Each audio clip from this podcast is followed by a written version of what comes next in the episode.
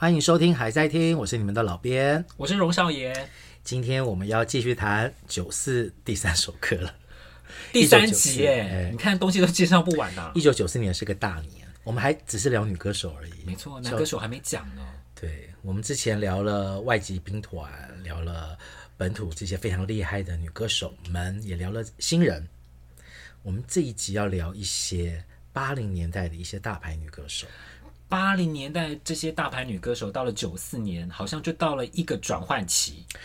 我们今天介绍的这些，大部分都是遇到了瓶颈期，就是有些是要转换，有些在这一年竟然发了他们人生最后一张专辑，是不是有些伤感呢？有。对，但是在聊这些比较伤感的、比较瓶颈的这些大牌女歌手之前，我们要聊一下在发生在一九九四年的两个惊喜。是发生在同一出连续剧里面的两个惊喜，这两个歌手哦，都是旅日的红星。嗯，那时候他们的头衔上面都是旅日红星，谁谁谁。对，那一其实他们距离台湾乐坛，呃，就是主流有一段时间了。但是那一年，因为一出日本连续剧在台湾的播放，他们分别唱了片头跟片尾曲。我们要讲的这个剧是阿信连续剧阿信，然后。歌曲是翁倩玉的《永远相信》跟欧阳菲菲的《感恩的心》。老天，感恩的心，我真的觉得是首，它很红没有错，但是现在回想起来，真的是一首有点被过度使用的歌曲。没错，已经你选举听得到了，对，或者是很多一些那种要属于感感恩感谢茶会哦，你的谢师宴一定听得到。对，对，我在猜什么福伦社。可能每次聚会都会有这首歌，阿伯阿姨或者一些大妈们，然后聚在一起唱歌的时候，很自然就会选到《感恩的心》这首歌。呃，这两首歌都是非常正面的歌。欧阳菲菲在出这一呃一九九四年这张《烈火》这张专辑之前，发行了一张她久违的卖座专辑，叫做《拥抱》。Don't say goodbye。对。那张专辑，那张专辑是他在飞碟发行的第一张专辑，很好听。那张专辑做的非常好。我前阵子我又再重新温习了这张专辑，嗯，喜欢，喜欢哈，喜欢。对，从封面设计到选曲，欧阳菲菲的表现都很好。烈火这张专辑，老实说，我觉得专辑做的真的很明显没有拥抱这张专辑，因为烈火这首主打歌，嗯，怪怪的，怪怪的，就觉得好像不太在点上面。对，似乎他想要做重复拥抱那个时候的欧阳菲菲的感觉，但是没有做成功。结果红的是这首大家有点没有想到的《感恩的心》，感恩的心。然后，呃，翁倩玉是已经离开台湾乐坛很久。她一直长期在日本，也有演戏啊，有主持节目。她这一次为了阿信特别回来，唱了这首主题曲《永远相信》。这首歌超级好听，超级好听。姚若龙的词，姚若龙的词。哇塞，我我两首歌其实我比较喜欢《永远相信》，我我也是，我比较喜欢《永远相信》啊。然后那首呃也很有趣哈，欧阳菲菲那时候在飞碟吧，然后翁倩玉是在滚石滚石吧。滚石跟飞碟那个时候的战争，从八零年代一直延续到了一九九四年。不过有一件事情，我觉得蛮有趣的，也可以在这边跟大家提一下。这场战争也就到了一九九四年就结束了，因为到了一九九五年，飞碟就卖了。对，那个时候华纳音乐啊，就是全球化的浪潮中的一个现象，就是啊，华纳音乐买下了台湾的飞碟唱片。嗯。所以之后，飞碟唱片的整个经营方向就完全被华纳音乐给主导。原本的那一群飞碟唱片的元老就离开了飞碟，另外成立了一家新的唱片公司，就是后来很有名的风华唱片。是的，对。那属于八零年代那场大家记忆犹新的滚石飞碟的大战，就在一九九四年的欧阳菲菲跟翁倩玉的身上做了最后的一场。终极之战，想想真是双头鼎立。你看，两个唱片龙头，一个唱片头，一个唱片尾，两个又是旅日红星，一样红，都是对。然后两首歌都一样红，而且都非常好听。对，这个是属于这些啊所谓的老牌女歌手，在一九九四年带给大家的两个惊喜。那除了这两个惊喜之外，也有一些歌手推出了一些不错的作品，但是。成绩的确没有他们之前全盛时期的作品的卖座成绩来的这么好。第一个我想提的是凤飞飞，凤飞飞在一九九四年推出了《陪伤心人说往事》这张专辑。这张专辑跟他之前的作品有比较大的不一样，是他完全投入走了文学风。对，而且我觉得这首标题曲《陪伤心人说往事》，我找不到任何一个歌手比凤飞飞更适合来唱，因为他陪伴了这么多凤迷。嗯，陪伴了整个台湾度过了整个八零年代，然后他后来，嗯，对啊，当然出了像《浮世情怀》这样的专辑，嗯、或者是《秋鸾》这样子有点半自传性的专辑，但是一直到了《陪伤心人说往事》这张专辑，我觉得又找回了那一种是大家好朋友的凤姐的那样子的感觉，嗯、而且带了一种沧桑啊，沧海桑田的回顾，陪伴你走过这条路的凤飞飞又回来了。对，而且这首歌曲其实。啊，曲式写的非常好，非常标准的流行歌曲。对，然后凤飞飞的诠释带了一点点那种沙哑的、哦、快要哭出来的感觉的，有些有些点啊、哦，很感人。惨了你，我唱的又要唱了，闭嘴！你不要污蔑凤姐，别人的歌就算了。凤姐，对不起。对，然后啊，这个是凤飞飞，不过很可惜，这首歌我很喜欢，嗯，啊，专辑做的也非常的有质感，但是在那年的成绩不算特别好。对因为的确，那个时候一九九四年，如果大家有听我们前前几集讲到裘海正、辛晓琪、王菲，竞争太激烈了。对，那个时候整个感觉华语歌团、呃、歌团、华语歌坛，那个时候感觉华语歌坛好像已经在改朝换代。没错，对，所以那时候很多新的人、新的作品出来。同一年，另外一个已经离开我们的歌手梅艳芳姐姐，在那里面出了《小心梅艳芳》。这张专辑里面有一首非常 funky 的歌，我觉得我记得那时候第一次听到这首歌也是 惊为天人，说哎呦，有这种歌哦，对，唱的非常的 over，非常出来，放开你的头脑。重点是他把 funky 这个这种风格直接就唱在歌词里面，对，这也是非常直接的表达的方式。这首歌很小虫的风格，很小虫的风格。不隐晦，对梅艳芳上一张专辑《轻蔑爱人》也是小虫一手操刀制作的专辑，那张专辑走的是有点复古情怀的呃专辑风格，比较抒情，然后即使是一些舞曲也是有复古风格的。到了这张《小心梅艳芳》，我觉得小虫有有意识的想要做一个比较新的嗯舞曲风格给梅艳芳，但是很奇特的是，这么新的风格摆在一九九四年让梅艳芳来唱。反倒没有给人家新的感觉。我觉得后在后世，在最近大家又重新去温习这张专辑，嗯、觉得这是这是一首很酷的歌。是的，好像有一些选秀节目，有一些新的新出来的一些歌手，他们会去唱这首歌，用新的唱法。嗯，对，我觉得，就代表说这首歌，因为真的，因为其实华语的创作人要创作舞曲，不是件很容易的事情。小虫的确在那几年，从杜德伟啊、梅艳芳身上，发掘出了他可以在舞曲方面做发挥的空间。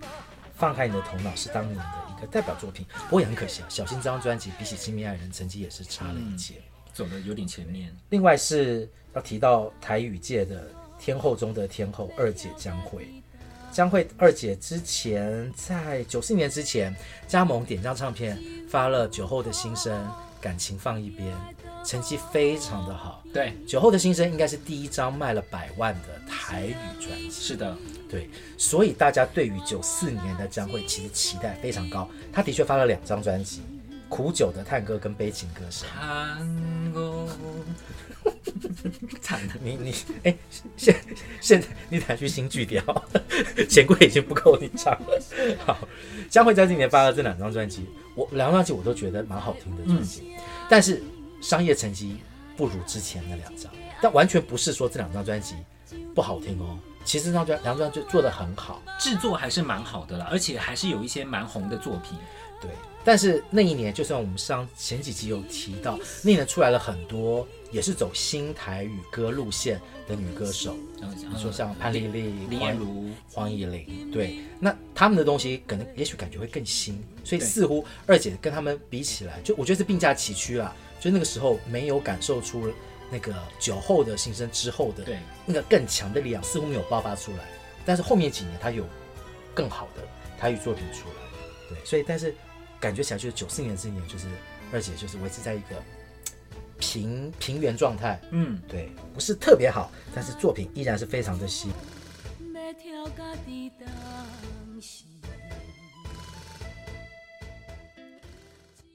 下一组我们来看一下，是八零年代的国语天后们，她到底到了九四年发生什么事情？撞墙，纷纷撞墙。对我，这其实很有趣的一件事情。你知道我在为了这一集啊，回头去听这些歌啊，我把这个全部拿回来听。嗯，我有点想要还这些歌一些一个公道。这些歌哈，其实在当年由这些歌手演唱，不知道为什么在九四年听的确有一种过时的感觉。但是现在回头听，过了这几十年回头听，你会发现，当我们把时代这个背景抽掉之后，嗯，这歌曲的质感跟演唱依然是非常的好。是，只是在那个年代，可能跟一些更新颖的歌手、更新式的唱法、更新的制作比起来，就显得这些歌似乎有些过时。例如，在那一年，黄莺莺超级歌后吧，出了《宁愿相信》这张专辑，《宁愿相信》还是他第一次跟李宗盛合作，哎，还有罗大佑。嗯，还有李陈升哦，好可怕的制作阵容。对，那这里面有好几首其实很好听的歌，罗大佑写的《暧昧》，李宗盛写的《宁愿相信》，还有你也介绍过的《我曾爱过一个男孩》。对，这些歌都非常的好听。但是这张专辑哈，会给人家一种老实说抓不到方向的感觉。对对，宁愿相信这首歌，你把它放到黄莺莺在飞碟时期专辑里面也不违和。我对于宁愿相信，我不觉得这首歌难听哎。我记得我后来听，认为这首歌，我觉得它最大的问题点是这首歌不需要黄莺莺来唱，不需要黄莺莺来唱，给万芳唱，给林忆莲唱都好听，对，似乎对对，好像不是真的最适合黄莺莺的歌哈。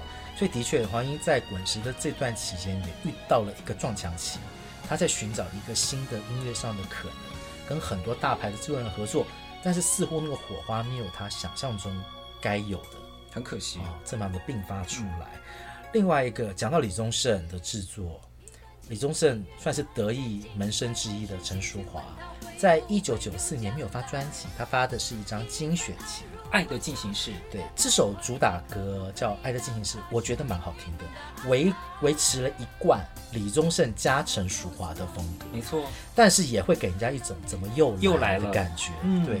然后这样爱你对不对？别说可惜，梦醒时分，一直都维持这样子的风格。另外一首主打歌《问》。也是经典歌，可是现在听起来觉得，哎，又有点重复，也有点重复。对，所以我觉得的确在这一年，陈淑桦出精选集也是一种在等待的状态，他在等待一个新的可能性，所以用精选集的方式来带过这个尴尬期。另外，我会想到蔡琴，蔡琴在离开飞碟，在进入点将，在九四年发行的这张《新感情旧回忆》专辑之前，他在波丽佳音唱片。发行了一张，我个人觉得是他生涯最棒的一张专辑。你要我唱吗？你可以唱一点。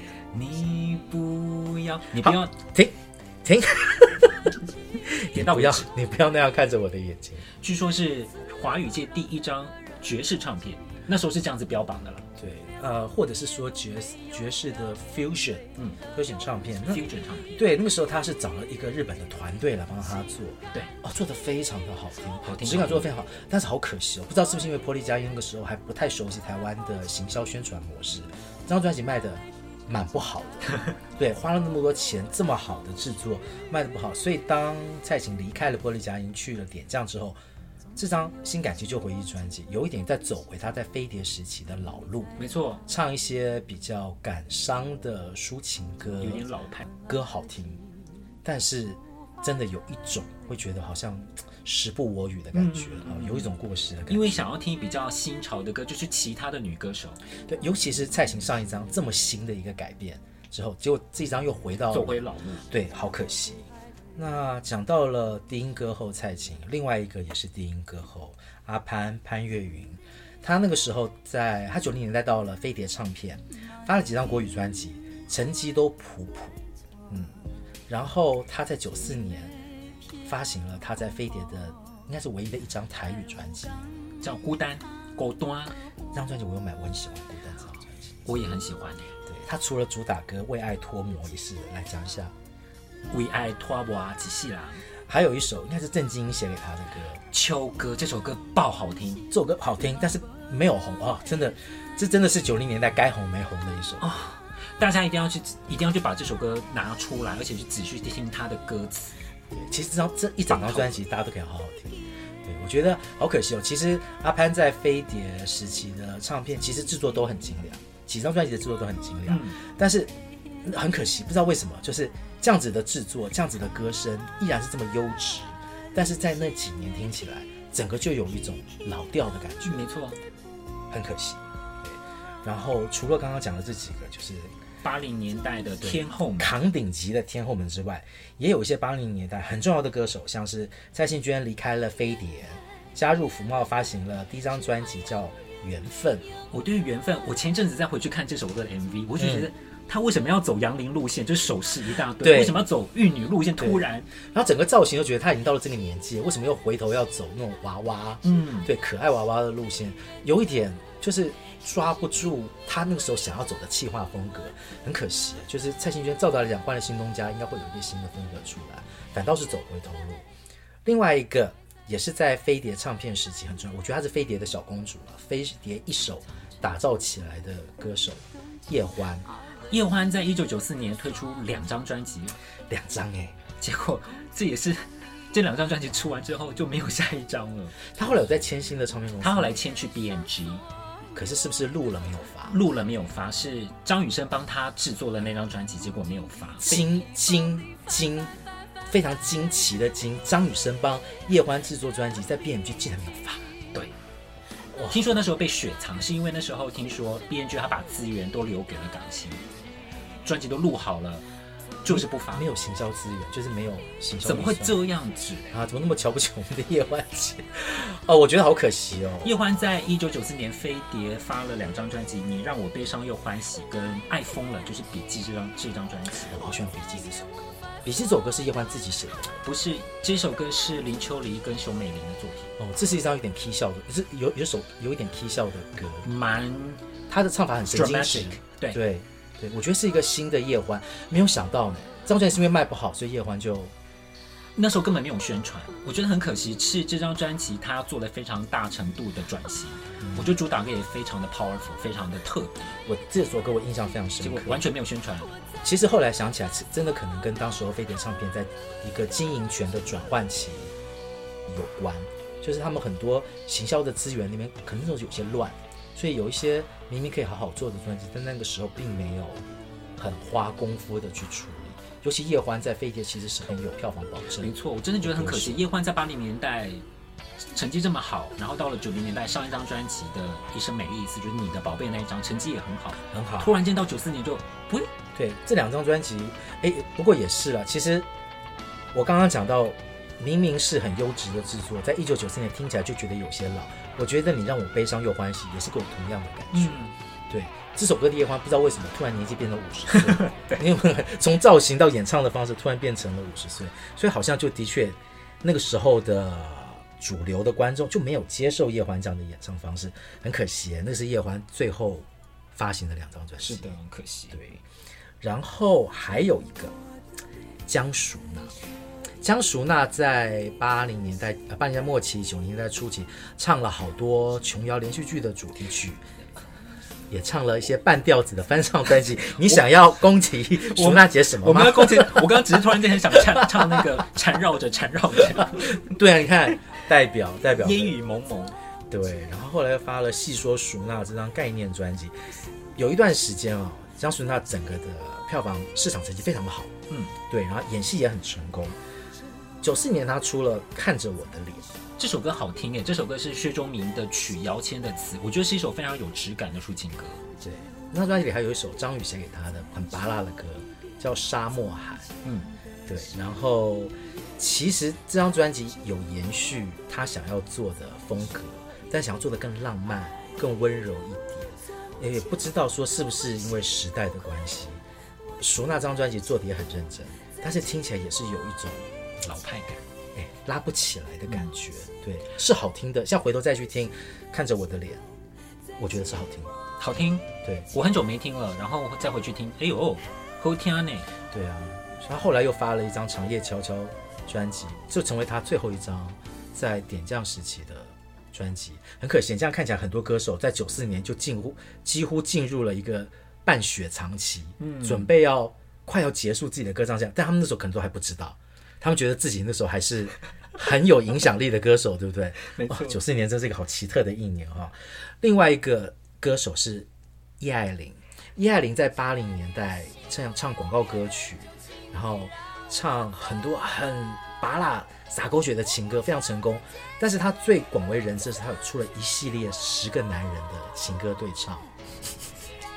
你好像有句话想说，我我忍住。你也知道我对于 翻唱这件事情，我就是有点不是特别喜欢嘛。所以像舒娜的半调子系列，还有叶爱玲的与十个男人的对唱，到底是要出几集呀、啊？对，他好像有没有跟一百个男人对唱过？哦，好像差不多有了。不过，嗯，我很意外，叶爱玲的一九九四年发行的这张。残缺的温柔，我以为是更早之前的，没想到是一九九四年。老实说，我看到这个资料的时候，我一直以为这应该是八零年代的专辑。我也是这样觉得。对，所以你就知道说这首歌出来的时候，多么给人家一种不可思议的老派感。而且这首歌居然是郭子写的。Oh my god！这首歌非常的 drama queen。其实他从 MV，如果大家在 KTV 有唱过这首歌的话，就知道说这首歌有好多那种要疯狂的飙高音的，然后转音的。既然你 shut up，然后这首唱这首歌的时候一定要摇头摆脑，甩你的头发，把那个疯狂的感觉给唱出来。而且那转音一定要转的哭腔一定要到位。对，要很请你让我走。对对对，要 带很，很江湖的味道。对。对，的确，那九四年大家都在王菲的拉的时候，还有人这样唱歌，对，就觉得这很可惜。但是还是还是那句老话，二十几年后我们再回头去听听这首歌的时候，我如果不要把它当做是九四年的歌，我就当它是八零年代的一首好听的 K 歌的话，超好听，很好听。我就喜欢这种洒狗血的唱法。对，有的时候狗血情歌我最爱。有的时候就是需要一些狗血来平衡一下生活的压力啊。啊，但是很可惜，我觉得这些我们刚刚提的这一些歌手，其实他们都还是有很优质的作品出来，但是放在一九九四年来听，当年来听，就觉得有些过时。是，尤其是我们接下来想要讲三位八零年代最重要的玉女歌手，三位玉女到了一九九四年集体 集体灭集体撞墙，不能讲集体灭团，不能算灭团。他们三个如果要组个女子团体也蛮好玩的哈。杨玲、林慧萍跟李碧华这三个八零代最重要的华语玉女歌手，在九四年都发行了专辑。老实说，这三张专辑我都觉得做得不错。杨林的《她比我更好》嘛，林慧萍是《梦醒心碎空叹息》，李碧华发了《泪痕心事》。杨林的《他比我更好》吗？这首歌我觉得有点可惜，是杨林前一张的《情人》这么红，还有《玫瑰情话》也蛮红的，怎么到了这张专辑就？对，而且这张专辑很明显是想维持前面两张专辑的声势。做了类似风格的歌，然后这首歌曲其实我觉得蛮好听的，它有一个蛮强的节奏感，嗯，然后杨林在 MV 里面就是整个造型跟他的律动都进步了，因为还还。还站了一个 stand mic 之类的，对，然后抓着一个 stand mic 那边，还有一个像围巾那个蓬，对，那种东西啊，羽毛的披肩。你讲围巾，羽毛披肩呐、啊？围巾好像是什么？冬天很冷，他是在表演羽毛披肩，很美。不知道如何形容那个东西。对，他当年是想要走一个成熟妩媚的情人那样子感觉的杨林，但是到了第三第三次要重复这样子风格的时候，就卡住了。嗯，张就卡住了，同样状况发生在李碧华身上。李碧华八零年代唱了一些比较古典的歌曲，后来在齐秦的打造之下，他开始朝比较现代感的啊演唱风格发展。但是我觉得齐秦那个时候并没有做到帮他好好转型这件事情，没有到那么成功。结果李碧华后来去滚石，也在李宗盛下面发了一张想要转型的作品，又没成功，没成功。后来倒是到了飞碟，到了飞碟之后再走回老路。可是他的老路，我觉得我现在回去看他那时候什么，我对你好不好，嗯、分手，然后到这张泪痕，我会觉得他有找出一条新的路，就是把他所擅长的古典的东西加入了比较现代的曲风，嗯，就是属于李碧华的风格不要消失，但是更能够让年轻的听众接受。但是可能也是，我觉得转型的速度有一点。嗯，等到他九四年要继续做这样子的事情的时候，感觉就是强弩之末，就是有一点施展不开来。但是这首《泪痕》，我个人非常喜欢，尤其那时候如果你看过花系列，它是香水百合花的片头曲哦，所以它是花系列的主题曲，嗯，很适合啊，很适合，很适合。然后林慧萍那一年发了《梦醒心碎空叹息》。她之前才发了一张非常红的专辑《水的慧萍》，里面出了两首经典呢，嗯，《解法一辈子》跟《情难枕》。那怎么会突然间？其实你知道，那个《梦醒心碎空叹息》的词曲作者是王文清，又是王文清。王文清，早不能再说什么。王文清常常出现在 我们的讨论名单里面。他是个很神秘的词曲创作人，其实大家对他的了解不多，但他在八零年代的末期跟九零年代初期有好多作品。我个人认为《梦醒心碎空叹息》这首歌难度有点偏高，然后我觉得它旋律可能没有那么的亲民。嗯，我认同，我认同。对，然后也很可惜的，好像从这张专辑开始，林慧萍的整个定位就变得非常的混乱。嗯，对，后来什么风吹草动，忘了我是个女人，我觉得这些都有一点找不到属于林慧萍的定位。其实这个同样状况也发生在李碧华。跟杨林的身上，所以好可惜啊！这些其实八年的女歌手，在九零年代的初期，都经过了一段转型的过程，啊、呃，有的成功，有的就是有点卡住，但是都很努力要走出一条新的路，一直延续他们的歌唱生涯，都已经到了九四年了，距他们出道可能都已经过十年的光景，很可惜，从九四年开始，慢慢的、陆续的，一个一个的就退出了歌坛，对，包括像刚刚的叶欢。对啊，我觉得九四年真的是一个很大的一个转捩点。李碧华后来渐渐也就退出歌坛，对，嫁人了。林慧萍后来的风吹草动，对，风吹草动，哎，对，但是就觉得歌倒是还是不错。我就说，如果大家愿意的话，回头在几十年之后，我们再去听这些我们刚刚讲的黄莺也好了，陈淑桦也好，杨林也好，李碧华也好，歌曲还是好听，好听的。对，你不要去想说，你拿去拿去跟王菲、跟辛晓琪。跟跟陈洁仪做比较，他们依然有他们的质感。我们今天第三集介绍这些撞墙期的这些天后女歌手，嗯、真的我在欢迎大家就回头再去听这些专辑，张张好听。对，我我其实，在做自己的时候，我有个小小的感触，突然有个感触。我们不是常常说什么，呃，我们的对手不是别人，是自己吗？嗯，我觉得好像也不只是自己。我现在回头去看这些歌手，他们在当年也的确交出了一些想要超越自己，或者是一些想要创造一些新的风格、新的可能性的作品。但是我觉得会不会真正最大的对手其实是时代？对啊，在那个时代里面，你还想要做自己或者跟自己比赛，有的时候已经是很难的一件事情，因为这个时代已经转到另外一个赛，已经到了另外一个跑道了。对啊，你可能原本是擅长马拉松，现在你要跑百米。突然，这已经不是你擅长的领域，时代突然改变，有一些沧海桑田的感伤哈。对啊，有些真的不是你自己想要转变，你自己意识到时代已经转变，但是你还是持续在做自己的事情。可是其实跑道不是你看到的那一条路，而且你还是做得很好，重点是你还是做得很好。但是突然感觉，哎，怎么所有的观众跟掌声都跑到另外一个跑道去了？对啊，就是会这样的感觉。我们刚刚讲了一些天后歌手，也讲了一些实力歌手，也讲了玉女歌手。是的，是的。现在我们要讲的是一位不是玉女，不是实力，也不是天后，但是是一位重要的创作女歌手。对，我觉得，我觉得把她放在我们这三集《九四》这首歌的最后，对不对？我们到了最后了。对，我觉得对我来讲有个很重要的意义。她在九四年发了一张专辑，叫做《黄韵玲的黄韵玲》，她这个人就是黄韵玲，她。这张专辑里面有一首非常非常重要的歌，对我来说，个人对我个人来说非常。我想我们应该讲是同一首歌，《出发》。出发。对，我觉得这首歌每一次到了这种岁末年终的时候听，对我来讲感触都会很深。我不敢听这首歌，我觉得会感触。我一听到这首歌，我会哭，会哭，因为我会想到我在英国要回来。你在英国到底发生了多少事情？我们要我们要不要做一集专门来聊一下你在英国的甘苦谈？我我记得我那时候在英国，在搭地铁的时候听到这首歌，因为我那时候快要回台湾，我听到这首歌就立刻落泪，因为我觉得这首歌的歌词写的很残忍，残忍就是真实到让我不断的去反省，什么样子叫做真正的出发。黄韵玲在写这首歌的时候，她才三十岁耶，因为她出道的很早，嗯，所以我们都以为说她那个时候应该是中年妇女，其实不是啊，小林姐那时候才三十岁，但是她的确也是经历了华语乐坛那时候刚好从一个。民歌的转型期，一直到整个流行音乐的爆发期，到了九四年，他似乎也感受到了他的音乐的演唱生涯遇到了一个瓶颈，一个阶段。这个是他在九零年代的最后一张演唱专辑。嗯，之后他的领域就转到了流行演奏类配乐那边，对，出了一些四手联弹啊，一些配乐的专辑。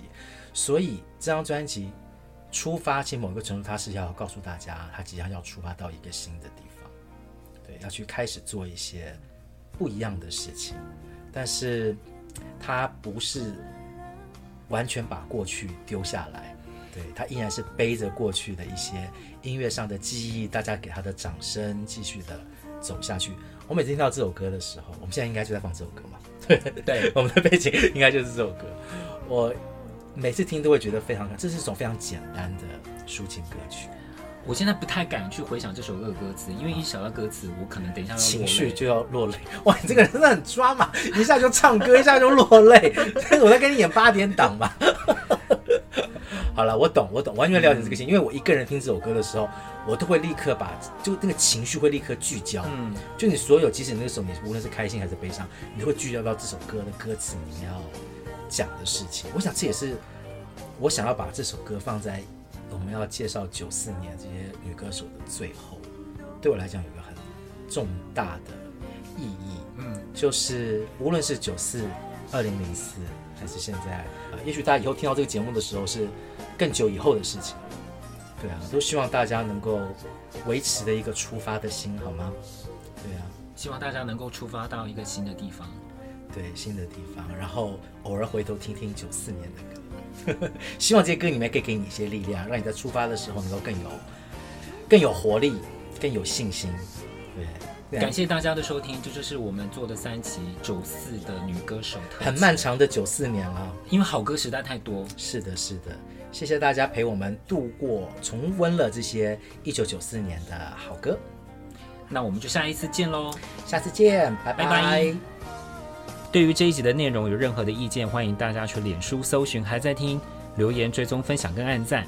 这一集介绍的歌曲也会做成 YouTube 的歌单，欢迎大家直接去资讯卡里面点击收听。当然，想要拥有更好的收听品质，可以去各大的串流平台去付费收听哦。